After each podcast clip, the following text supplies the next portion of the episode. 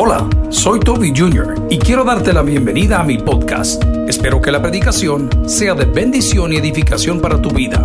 Comparte esta información con otros. Espero que disfrutes lo que Dios tiene para ti el día de hoy. Que Dios te bendiga.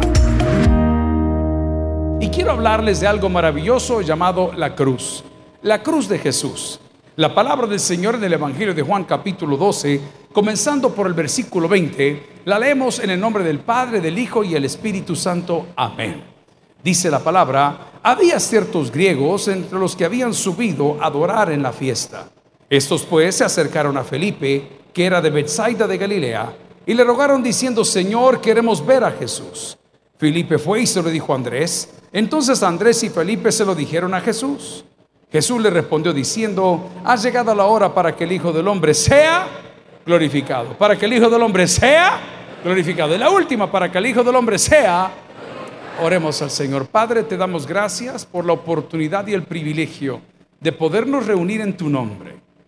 Hoy, Señor, jamás queríamos llegar a este punto en la vida donde no podemos adorarte con tanta libertad a consecuencia de este coronavirus que está azotando literalmente el mundo entero.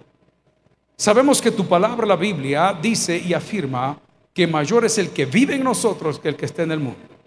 Y el día de hoy en tu nombre reprendemos, detenemos y pedimos tu cobertura sobre nuestro país y todos nuestros hermanos en el mundo, para que de una manera unánime, con fe, podamos hacerle frente a esta plaga, a esta pandemia que está azotando, Señor, al mundo entero. Señor, si pudimos salir de Faraón, vamos a salir de esta. Señor, oramos por los adultos mayores, oramos por aquellos que tienen enfermedades crónicas, por aquellos que estarán mayormente expuestos, Señor, a este virus, para que en el nombre de Jesús alcancen misericordia y todos podamos estar cantando victoria después de estos 21 días de cuarentena.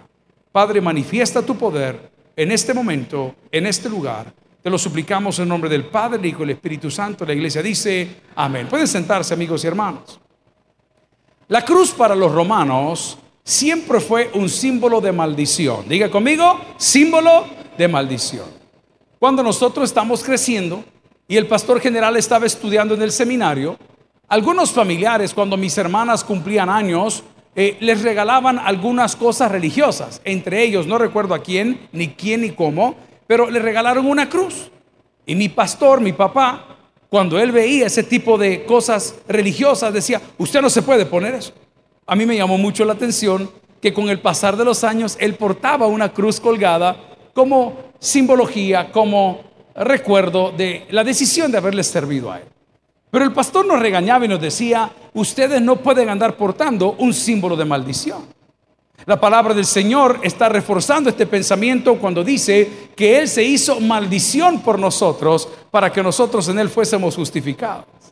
La cruz para los romanos era el peor castigo que le podían dar a los peores criminales. Hablar de la cruz en aquel entonces sería hablar el día de hoy de la silla eléctrica. Es como que dijesen que Jesús está vivo entre nosotros y por nosotros Jesús iría a la silla eléctrica. O a Jesús le pondrían o le aplicarían esa inyección letal que le privaría la vida o causaría un paro cardíaco o causaría cualquier otra cosa. Entonces, entre los romanos más creían que lo golpeaban, Cristo más seguro estaba que él resucitaría.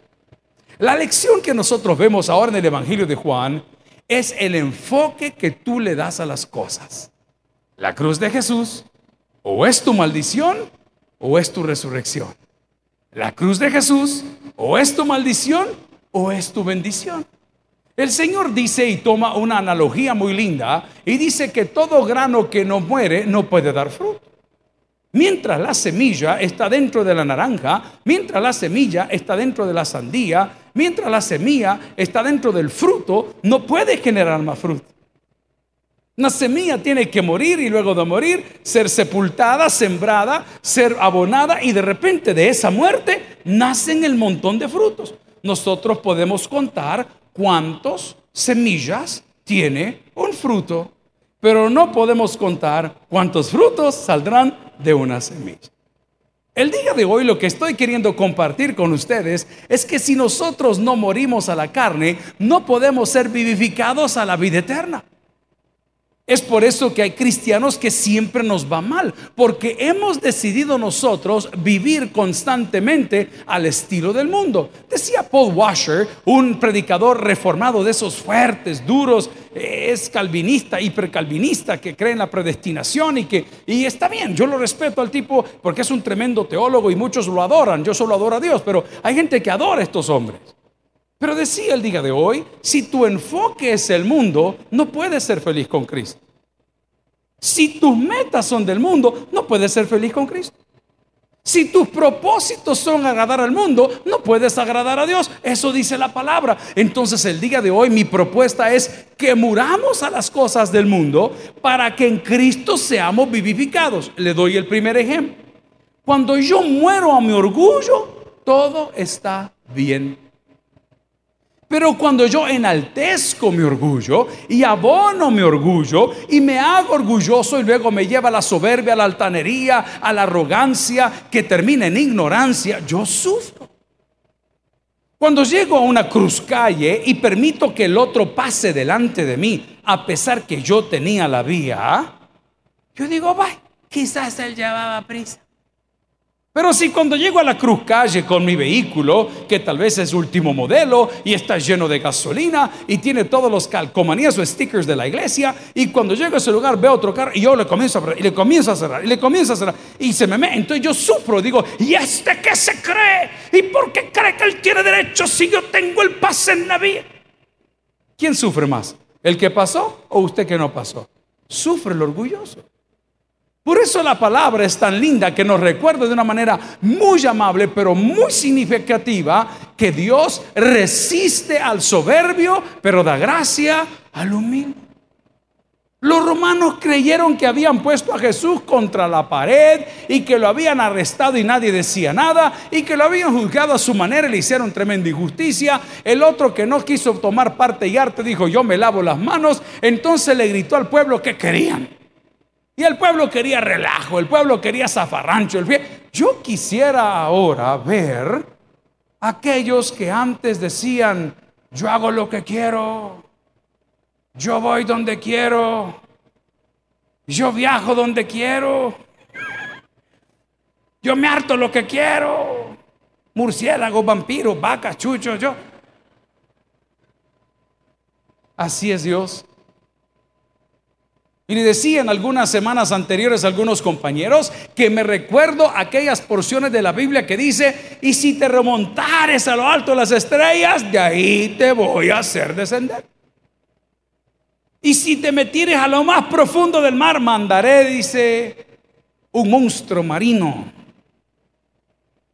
Y si huyes de mí para China, para Estados Unidos, para Australia, para Italia, para España, para Francia, para Alemania, de ahí te voy a traer con un virus.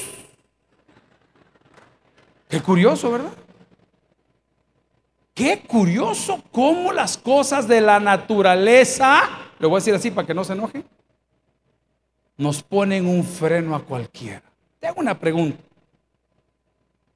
Aquellos que les encanta andarse revolcando con todos. ¿Qué es lo primero que pensás cuando te dicen que eres VIH positivo? Mi cuerpo, mi templo? ¿Así andas diciendo hoy? No. Háblenle al cura. Es que no hay cura. Háblenle al pastor. Es que no hay pastor. Háblale a la hermanita aquella que es profetiza. Porque la naturaleza del hombre tiene algo que se llama en teología reformada una depravación total. ¿Y qué es una depravación total? La inhabilidad mía de poder llegar, buscar, querer algo bueno en mí, porque nada de lo mío es bueno. Entonces los romanos cuando vieron a Cruz dijeron, miren, este nos vino a alterar el sistema religioso, nos vino a alterar a todo el pueblo, nos vino a alterar todo lo que la gente creía, así que matémoslo, amigo, entre más daño le hacen a los hijos de Dios, Dios más se glorifica en ellos. Es así. Y si quieres que lo cambiemos de otro lado, entre más daño usted haga, más sufre. Porque la clave para poder ver la gloria de Dios en nuestras vidas es morir a nuestra carne para que Dios se glorifique en nosotros. En otras palabras, cuando su marido, su señora, le esté gritando y diga, ¿sabes qué? Tienes razón. Va, se acabó el play. ¿Ya ves? Tenés razón. Sí, sí, yo sabía, si yo siempre tengo la razón, si yo siempre, yo... Tenés razón. Los gringos dicen, it takes two to tango. Toma dos personas a bailar tango. Y mi patrón decía, a tener pleito tienen que haber dos personas. Amigos y hermanos, la palabra dice, si se humillare mi pueblo sobre el cual mi nombre es invocado, y oraren y buscaren mi rostro y se convirtieren de sus malos caminos, entonces yo diría, ok, ¿a qué tengo que renunciar? A mi carne. A mi carne. ¿A cuánto le gustan los regalos? Amén. Hay gente que es exigente. A mí no me regales tonteras. El pastor decía, le voy a regalar una tonterita. Tonto me dijo, decía el pastor, ¿se acuerda? A mí me gustan los regalos. Es más, yo recuerdo que a mi mamá le sacaba 15 centavos de la cartera que la guardaba en aquella gaveta de madera en la división del cuarto de ustedes y el nuestro. Yo abría por ahí, le sacaba 15 centavos, me iba a la tienda a comprar cigarros, no mentir, a comprar una sorpresa. Eso valía. Y siempre me salía el soldado todo descuadalado. siempre me salía el mismo soldado. Pero a mí me sorprendía el soldado feo y el anillo de calavera, así todo derretido, ¿verdad? Eh, y, un Jax que le daba vueltas, y un pirulí. Eh, pero era una sorpresa. Te tengo una palabra de Dios para ti. Dios tiene muchas sorpresas para sus hijos cuando sus hijos mueren a la carne. Gloria al Señor. Cuando sus hijos no se ponen intransigentes. Entonces la cruz, depende cómo la quieras ver, o es de bendición o es de maldición. Puede ser tu ayo o puede ser tu bendición. Porque la cruz nos condena a todos. A todos. La palabra es tan linda que nos dice con mucha suavidad, no hay justo ni aún uno. Luego en el Nuevo Testamento encontramos expresiones un poquito más fuertes que dice que no hay nada bueno en la vida. Y otro que fue más extremo, que fue el apóstol Pablo, dijo estas palabras. Tengo todo por excreta, literal. Del griego escatá. Tengo todo por excreta por amor a Cristo. ¿Qué habrá visto ese hombre? Te hago una pregunta. Estaba hablando con los pastores de Italia hice cuatro llamadas a los cuatro pastores de Lombardía, o Lombardia, le dices Lombardía. Lombardía es como decir San Salvador. Ahí está Milano de Angeli, la iglesia. Ahí está el Dios de Israel. Ahí está Jackson parada con el taber de Milán. Ahí están todos. Ahí está Jimmy Montoya también con su tabernáculo Filadelfia. Y el día lunes a las 9 de la mañana, que en el parqueo de la iglesia, me di la tarea de llamarle a uno por uno cómo estaba. Dice, pastor, me dice, aquí la cosa está bien difícil, ya nos pusieron las primeras prohibiciones y uno de ellos osó, se atrevió a tener una reunión y el día que la tuvo, en lugar de acatar, le llegó la policía. Y le dijo, mire señor, usted sabe cómo son las reglas, nosotros hoy estamos acatando las reglas. No se preocupe, hay hermanos por la tele y ¿por qué no los saludamos con un aplauso? ¿Le parece? A través del Taberap y todo, la iglesia del aire, maravilloso. Ahí vamos a estar 24 horas al día, 21 días de clamor por El Salvador. Pero bueno, y a la hora de ellos llegar y actuar, le pregunto cómo está la cosa. Me dice, pastor, está complicado, pero tenemos un problema más. ¿Y cuál es el problema? El racismo. ¿Y por qué el racismo? Porque comenzaron molestando a los asiáticos. Ellos le dicen chinesis. ¿Cómo le dicen? Pero es como peyorativo. Las tiendas de allá, ahí tienen una invasión increíble. O sea, ahí todo lo venden ellos. Las escalas, todas las memorias, todo, son tiendas de tiendas de tiendas por todos lados. Gloria a Dios. Entonces, primero comenzaron con ellos. Después comenzaron con todos los latinos. A ellos les llaman extracomunitarios. Alguien comunitario es el de la comunidad europea con pasaporte de la comunidad. Pero ellos, aunque tengan papeles, o que tengan también su permiso de trabajo, ellos siempre son llamados extracomunitarios. Le doy un ejemplo. Le conté que hace algunos años, dos o tres años, quizás un poquito más, me tocó detenerme un ratito. Vaya, mire, para que se hubieran ido las cuatro, mejor metan a cuatro más. Eh, me tocó detenerme un ratito en España. Y al llegar a España tenía una, un layover, una espera de casi 10 horas. Hermano, y uno de salvadoreño es inquieto. ¿Cuántos dicen amén? Amén. este bicho como que le pica los pies. no está quieto, como que le pica el fundillo. bueno, y uno de, salvadoreño es inquieto. ¿Y yo qué hago pues? ¿Y qué es lo que me queda cerca? No había tanta tecnología como hoy que usted pone. Me, me fascina cómo es esa cosa del WhatsApp. Yo todos los días aprendo algo. Y hoy aprendí que donde yo esté, solo pongo enviar mi ubicación. hoy sí afregamos aquellos que te conté, porque amén. ¿Ah? Cerro las papas, dije, con usted Tenía un invitado en una entrevista, le dije, bueno, mándame la ubicación. Y, le digo, ¿y cómo hago esto? Y me dice el asistente, mire, venga, así, así, wow, bueno. Entonces ese día encontré un supermercado en España, esperando las 10 horas para volar hacia Tierra Santa. Y me voy al supermercado y quise comprar algunas cosas de comer, obvio, que no eran comunes. ¿Y a cuánto le gustan las aceitunas aquí? Levante la mano, por favor, solo ustedes son salvos. Los demás son indios. ¿Ah? A mí no me gustaban, a mi mamá le gustaban desde hace muchos años. Yo detestaba las aceitunas, yo detestaba la fruta, la papaya, la detestaba. Yo y hoy todo lo que hay yo, yo todos los días me aflijo, amén, me parezco más a mis papás, increíble. A ver cuándo me agarra aquel volado, pero bueno. Pero bueno. Y encuentro unas aceitunas, hermano, con un tipo de queso, no sé qué adentro. Y encontré otras aceitunas con picante. Ufa. Y encontré otras aceitunas con pepinillos verdes adentro. Hijo, ahora me faltaba el muñeco. Amén. Como dije que mata el coronavirus, aquí ve, aquí ve, amén. Bueno, y agarro las tres charolas de estas cosas y me fui a la caja. Saco la billetera como cualquier otra persona común y corriente y no tenía euros. Yo tenía dólares americanos. A eso risa les da. Los dólares risa les dan. Entonces saqué una tarjeta de crédito. Y a la hora de pagar, bueno, aquí no sé qué. Y le digo, bueno, quiero. Y se me queda viendo la mujer, me dice, tu pasaporte. Y le digo, es que no lo tengo conmigo porque vengo solo por un par de horas, he dejado mi mochila y todo ahí en el aeropuerto. Sí, pero sin el pasaporte tú no puedes pagar la compra. Y si esa tontera no es para pagar, si es pero aquí anda una licencia de conducir que dice nació en Apopa, eh, para que me crea. Tu pasaporte, me dijo la segunda vez. Mire, señor, le digo, no lo tengo, pero le puedo pagar en dólares. Y me dice, tu moneda aquí no funciona. Entonces, ¿qué podemos hacer? Nada, me dijo. No podés comprar. Y le digo, ¿por qué? Y esto fue lo que me dijo, porque tú eres extracomunitario, me dijo. Me ante vieja digo, se me ante vieja, ¿me entiende? Porque en mi corazón, va, hoy resulta que te vengo a dar de hartar y yo soy extracomunitario. Si ustedes viven del turismo de nosotros, hijo, ah, ¿me entienden? Porque a uno le sale. ¿Cree que me dejó pagar? No me dejó pagar. Volviendo a la ilustración de extracomunitario, los pastores en Italia ahora tienen otro problema.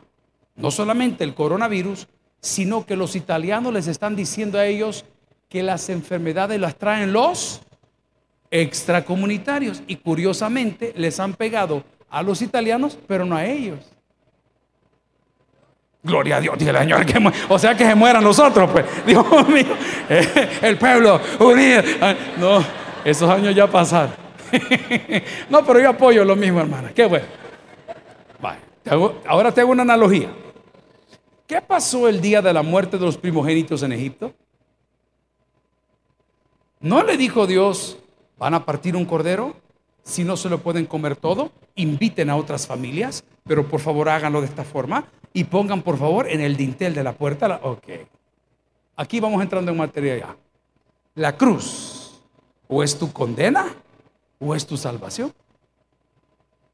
Porque antes de la cruz, aunque tuviésemos dinero, éramos extra comunitarios. Y aunque tuviéramos el rollo y billete, tus obras en el cielo no valen nada. Pero tú dijiste, pero yo me he portado bien y desde pequeño yo he leído la palabra y dice, tus mejores obras para mí son como trapos de inmundicia.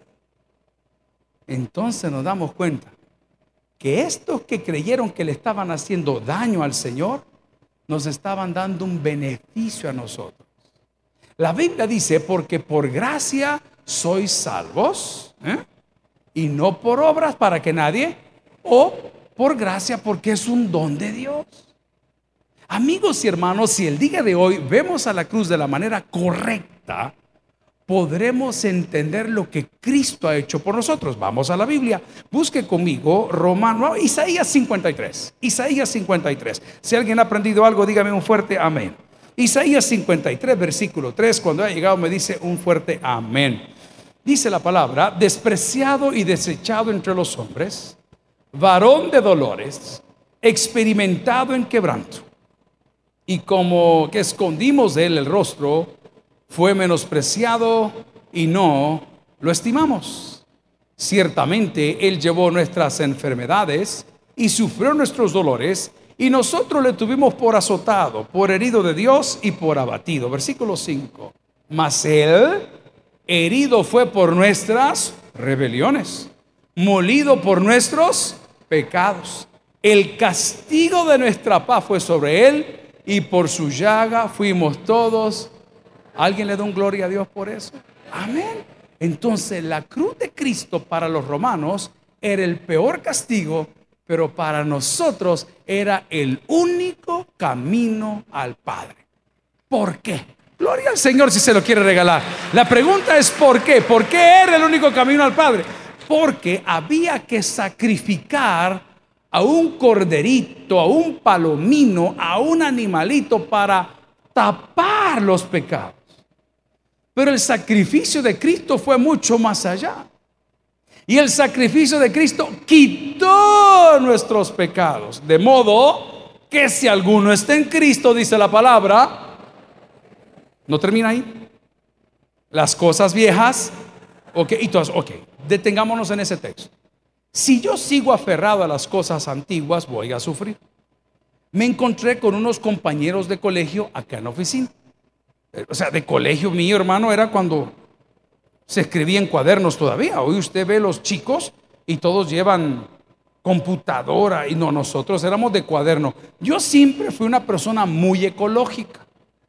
Los mismos cuadernos de noveno pasé todo bachillerato y toda la universidad. Solo le ponía fecha. ¿Y que has copiado, muchacho? Aquí ve, aquí ve, aquí, ¿qué le decía al pastor? Bueno. Pues cuando nos reunimos con estos amigos, comenzamos a ver, por cierto, hoy hace ocho días, hoy hace ocho días, comenzamos a, ¿y cómo te fue a vos? Y tú sos casado, y tú no sé qué, y cuántos hijos tenés, y uno digo, yo ya tengo nietos, y wow, no puede ser. Pero de repente yo vi a uno de ellos bastante apagado.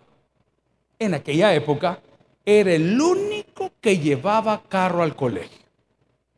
Todos nosotros de Array, todos en microbuses o escolares o en bus particular, y los otros que eran bichos ricos los llevaban los motoristas a dejar. Pero él llevaba carro y siempre andaba súper bien vestido, súper proper, o sea, era el cipote salsa del colegio. ¿Cuántos entienden por dónde voy? ¿Hasta dónde estoy? Ok, perfecto. Todos tuvimos un compañero así, amén, que era el, adinerado, el, el, del pisto, ¿eh? El pisto que en México es tomar, pero el guapón, y todas las hipotas se morían por él. Cuando yo lo vi un poco callado, no le quise preguntar, era obvio que las cosas cambiaron. Era obvio que sus papis no le enseñaron a trabajar. Y dije, ¿qué le puedo decir? Cuando se fueron todos, nos quedamos como dos. Le digo, mira, perdóname la pregunta. Este que aquí lo había algo apagado. No, hombre, me dice que a este no le pasa. Me dijo, ¿y qué es lo que no le pasa? No, pues si acordate que tenían el rancho de playa, la casa de Aquila. El cipote vive clavado en su pasado, de tal manera que no lo tomó como motivación, sino que lo tomó como una maldición. Y toda su alegría a sus 49 años de edad, que ya no es ningún cipote, es un señor, le ha reflejado tanto que él vive, pero mal. Es cuando ve a alguien que ha hecho algo, ah, ese robado, ah, ese tal cosa, Ah, ¿Por qué sufre él? Porque vive arraigado al pasado. ¿Cuántas mujeres hay en la casa del Señor? Solo para ver cuántas van a morir en estos días. No, no. Amén, dije otra vez, hermana. A mí me afligieron, hermana. Si me dijeron que arriba de 50 se va uno, imagínense. Aquella bajé la primera, yo no.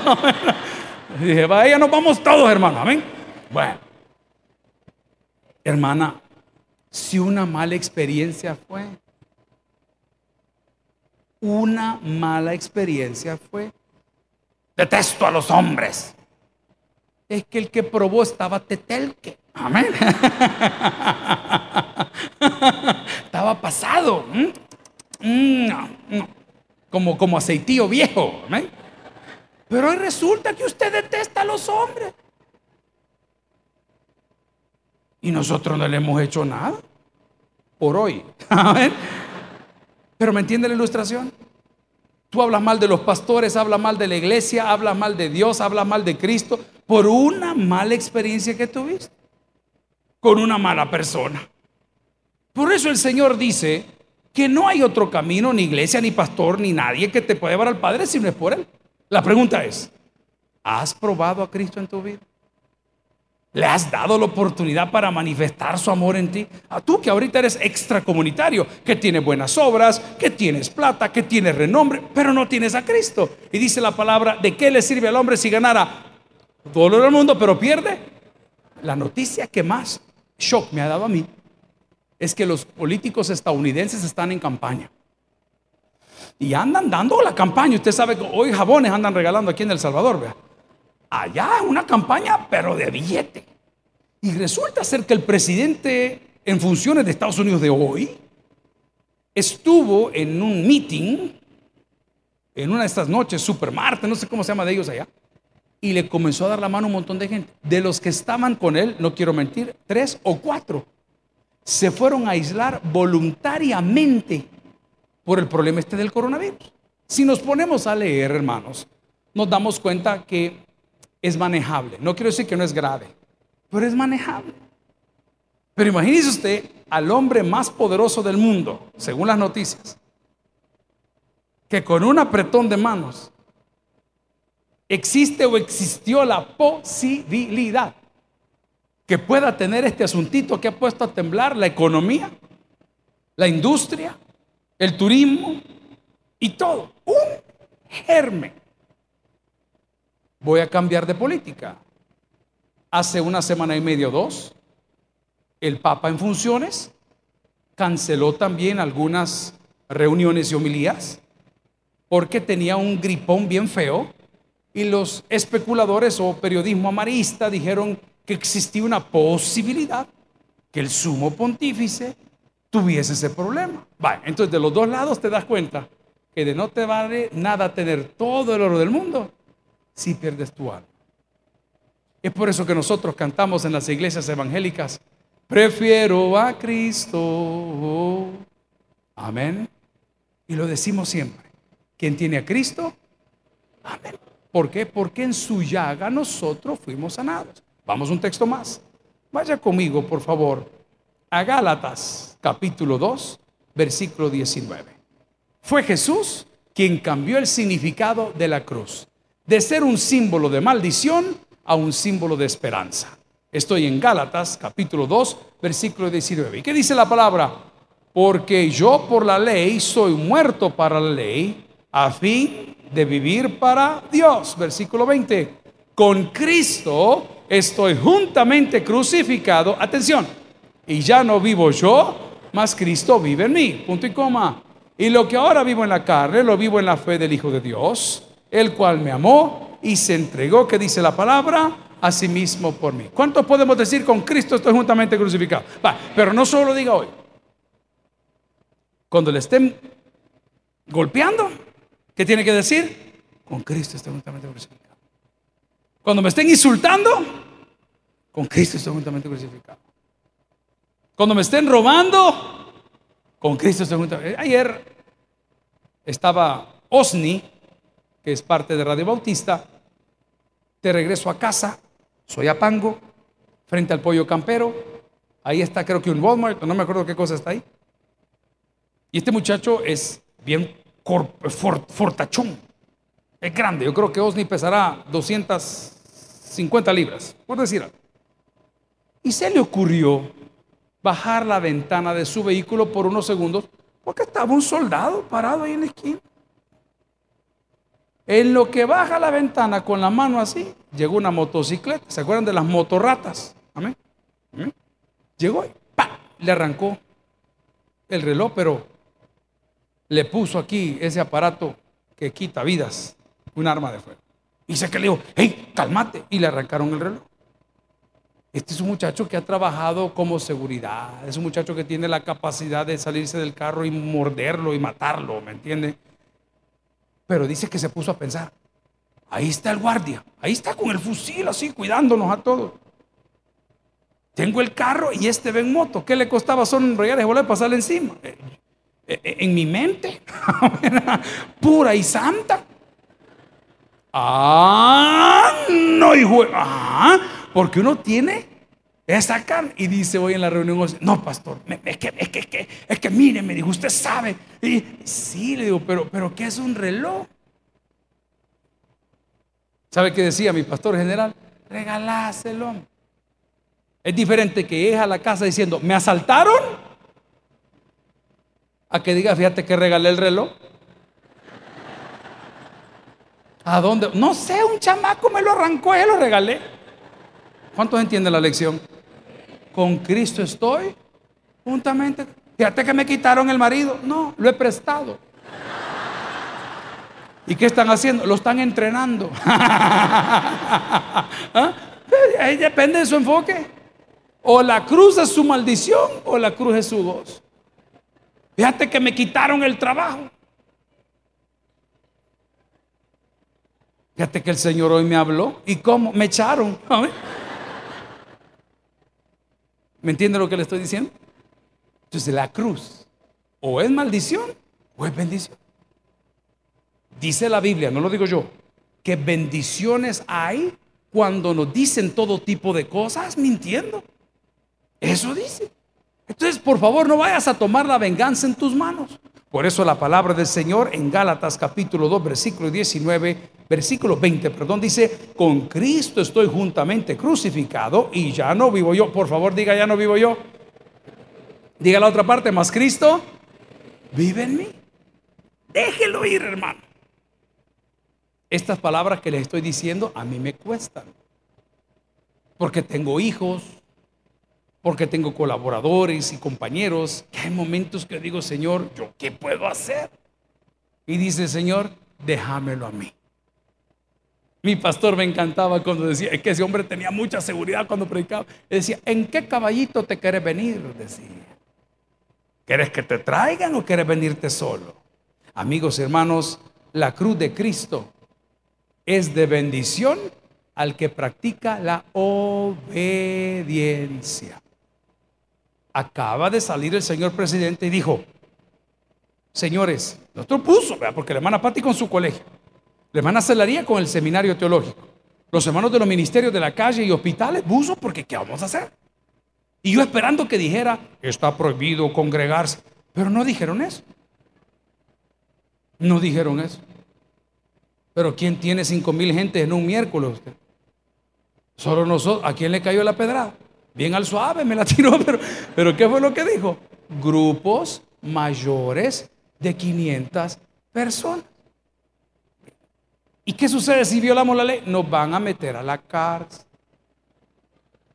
Allá voy a estar en el sector 8, porque no llego al 9, no llego, ¿me entiendes? al 8 y medio, ¿amén? Pero al que obedece, hermano, ni modo. Lo digo con mucho respeto, pero quiero hacerle un poquito de chistín. Aquellos que les gustaba venir a las 6 y 20, hoy no entra. O sea, ahí han de estar afuera orando en fe, orando. Solo digo, solo digo. Piense lo que le estoy diciendo. Dice la palabra en los postreros tiempos, vendrán días peligrosos. No sé si estos serán los postreros tiempos, a mí no me gusta el terrorismo espiritual, a mí me gusta amar a Cristo por lo que Cristo es. Pero piénselo. Piénselo, si ahorita va a decir, playita, coronita. La palabra del Señor, queridos, en Filipenses 2.5 nos habla que la obediencia es la que cambia la cosmovisión de la cruz. Dice la palabra, haya pues en vosotros este sentir que hubo también en Cristo Jesús, el cual siendo en forma de Dios, no estimó a ser igual a Dios como a cosa que aferrarse, sino que se despojó a sí mismo, tomando forma de siervo, hecho semejante a los hombres. Versículo 8. Y estando en la condición de hombre, se humilló a sí mismo haciéndose obediente hasta la muerte y muerte de cruz. Hasta ahí está trágico. Lee el 9.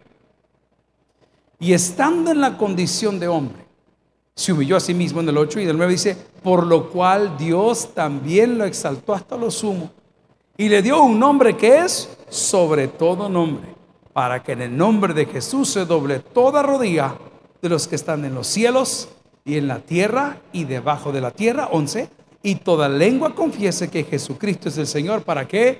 Para gloria del Padre. La cruz con obediencia, éxito.